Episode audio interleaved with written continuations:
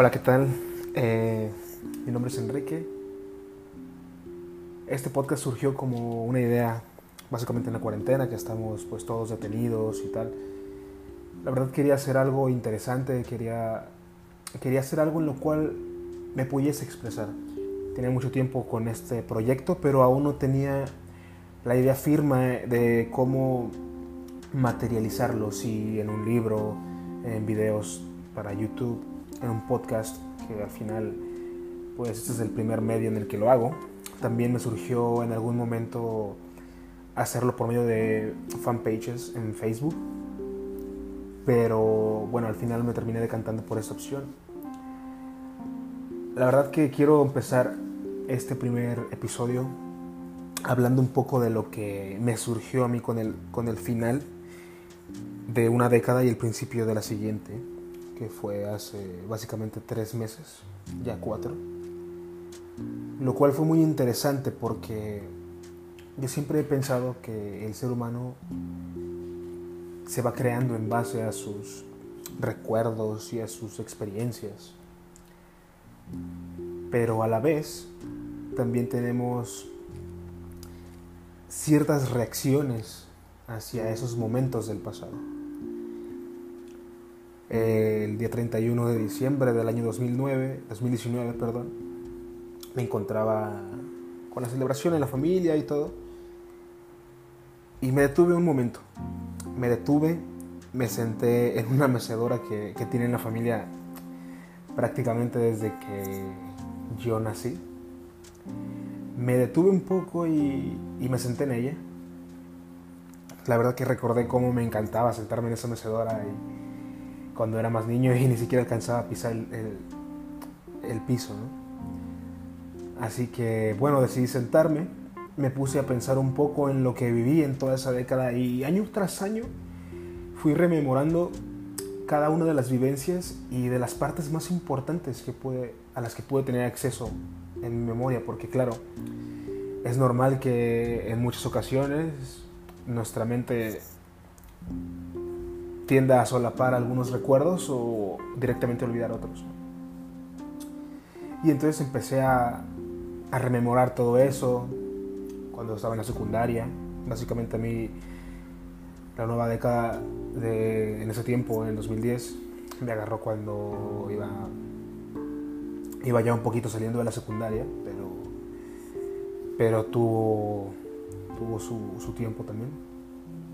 Entonces, no sé, me puse a pensar en esas situaciones de esos primeros tres años de la década, en los cuales pues tenía problemas, pero ya no lo veía hoy día como problemas, pero en ese momento me afligían mucho. Me afligían mucho y hacía que mi mente divagara en esos temas eh, por largos periodos de tiempo. Y al final eh, de, esa pequeña, de esa pequeña reflexión, pude compararlo con lo que estaba viviendo en ese momento, 10 años después, porque eso fue básicamente a principios de la década de los 2010. 10 años después estaba viviendo prácticamente lo mismo. No sé si alguno de ustedes lo habrá hecho en algún punto. A mí me pareció interesante rememorar lo que estaba viviendo en ese momento y después compararlo con lo que estaba actualmente aconteciendo en mi vida. Y la verdad es que fue impactador. Me pareció. Me pareció muy. Muy. deslumbrador ese, ese. Esa afirmación, por no sé cuántas veces lo he escuchado, pero fue una afirmación flagrante en esta vez que que de verdad la vida es un ciclo y, y todo lo que estamos viviendo en este momento, tal vez dentro de dos o tres años o diez o veinte, lo vamos a volver a estar viviendo porque somos seres humanos. Y estamos rodeados de seres humanos y el ser humano tiene patrones. Entonces, eso nos da a, a pensar en qué estamos haciendo realmente, si estamos siguiendo esos patrones y en por qué nos hemos mantenido en la misma vida o en el mismo círculo, en el mismo eh, ambiente pues claro, es porque no hemos eliminado esos patrones. Y muchas veces, y hablo por mí, muchas veces tendemos a esos patrones querer cambiarlos, pero claro, es difícil, es muy difícil cambiarlos. Y al final, una o dos acciones o tres que sean muy pequeñas tal vez nos llegan a poner en la misma situación en la que ya estábamos en un momento anterior.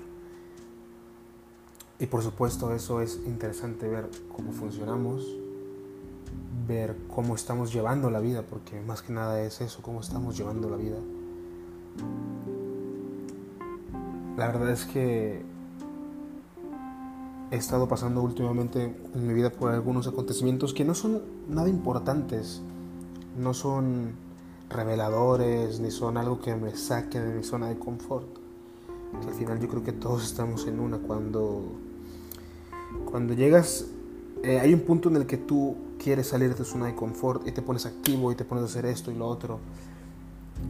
Pero cuando te mantienes mucho en ese, en ese punto de movimiento, de constante cambio y de constante movimiento, esa también es una zona de confort. Entonces, creo que cual sea la posición en la que nos pongamos, pues siempre vamos a estar en una zona de confort si nos mantenemos haciendo esa actividad o ese estilo de vida por mucho tiempo. Pero bueno, eh, esas, esas situaciones en mi vida me han permitido reflexionar un poco y a la vez, pues a ver, no filosofar, pero al menos poner un poco mi opinión en ciertas cosas. Y me he dado cuenta que como personas cuando somos desdichadas tendemos a fijarnos mucho en los demás, porque yo también lo he vivido, también me ha pasado. Y claro, es a veces inevitable compararnos con algunas personas. Y yo creo que eso es lo que más daño nos hace. Yo sé que existen muchas personas a las que esto les afecta en demasía, que les afecta muchísimo.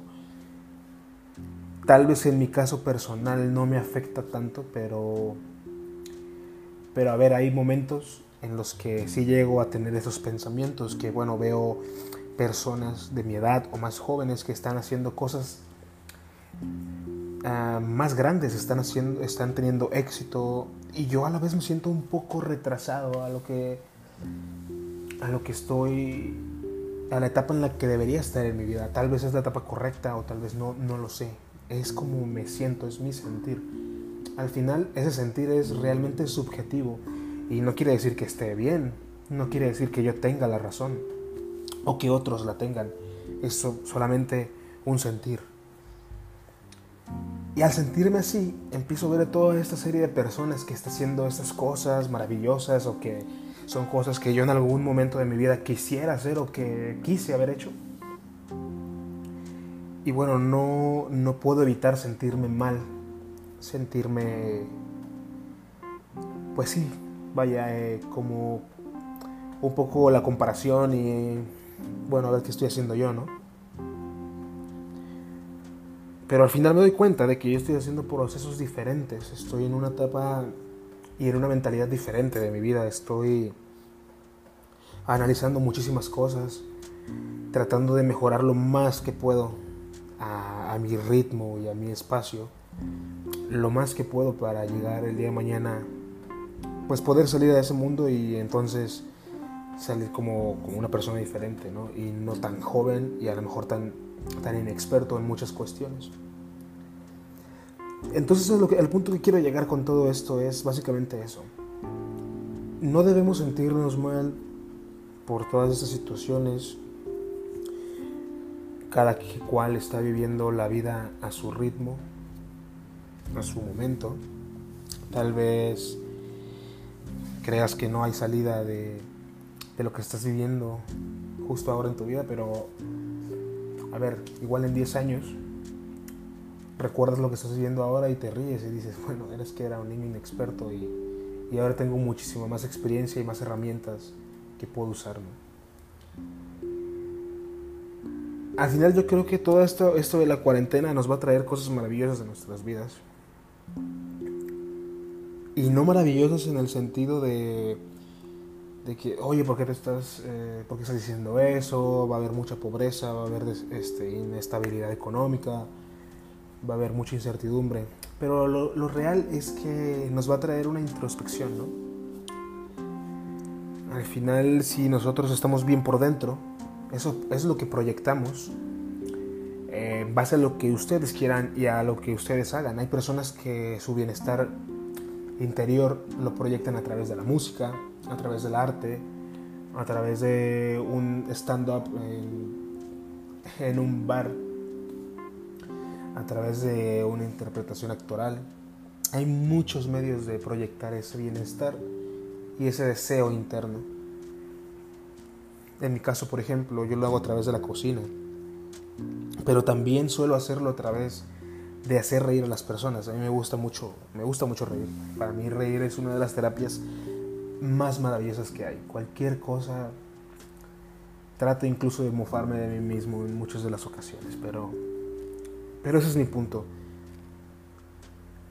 Encontremos esa felicidad, esa paz interna para que cuando todo esto termine, toda esta locura del coronavirus y todo eh, finalice por fin o se estabilice al menos, podamos salir y entonces entregar algo diferente a nuestro entorno, a lo que estábamos haciendo antes de, pues de básicamente recluirnos en nuestras casas. Así que, bueno, sin más, me despido. No sé realmente hasta cuándo voy a subir esto. Es realmente como un equivalente a una beta. Pero bueno, voy a ir progresando y espero pronto esto se encuentre en línea. Bye.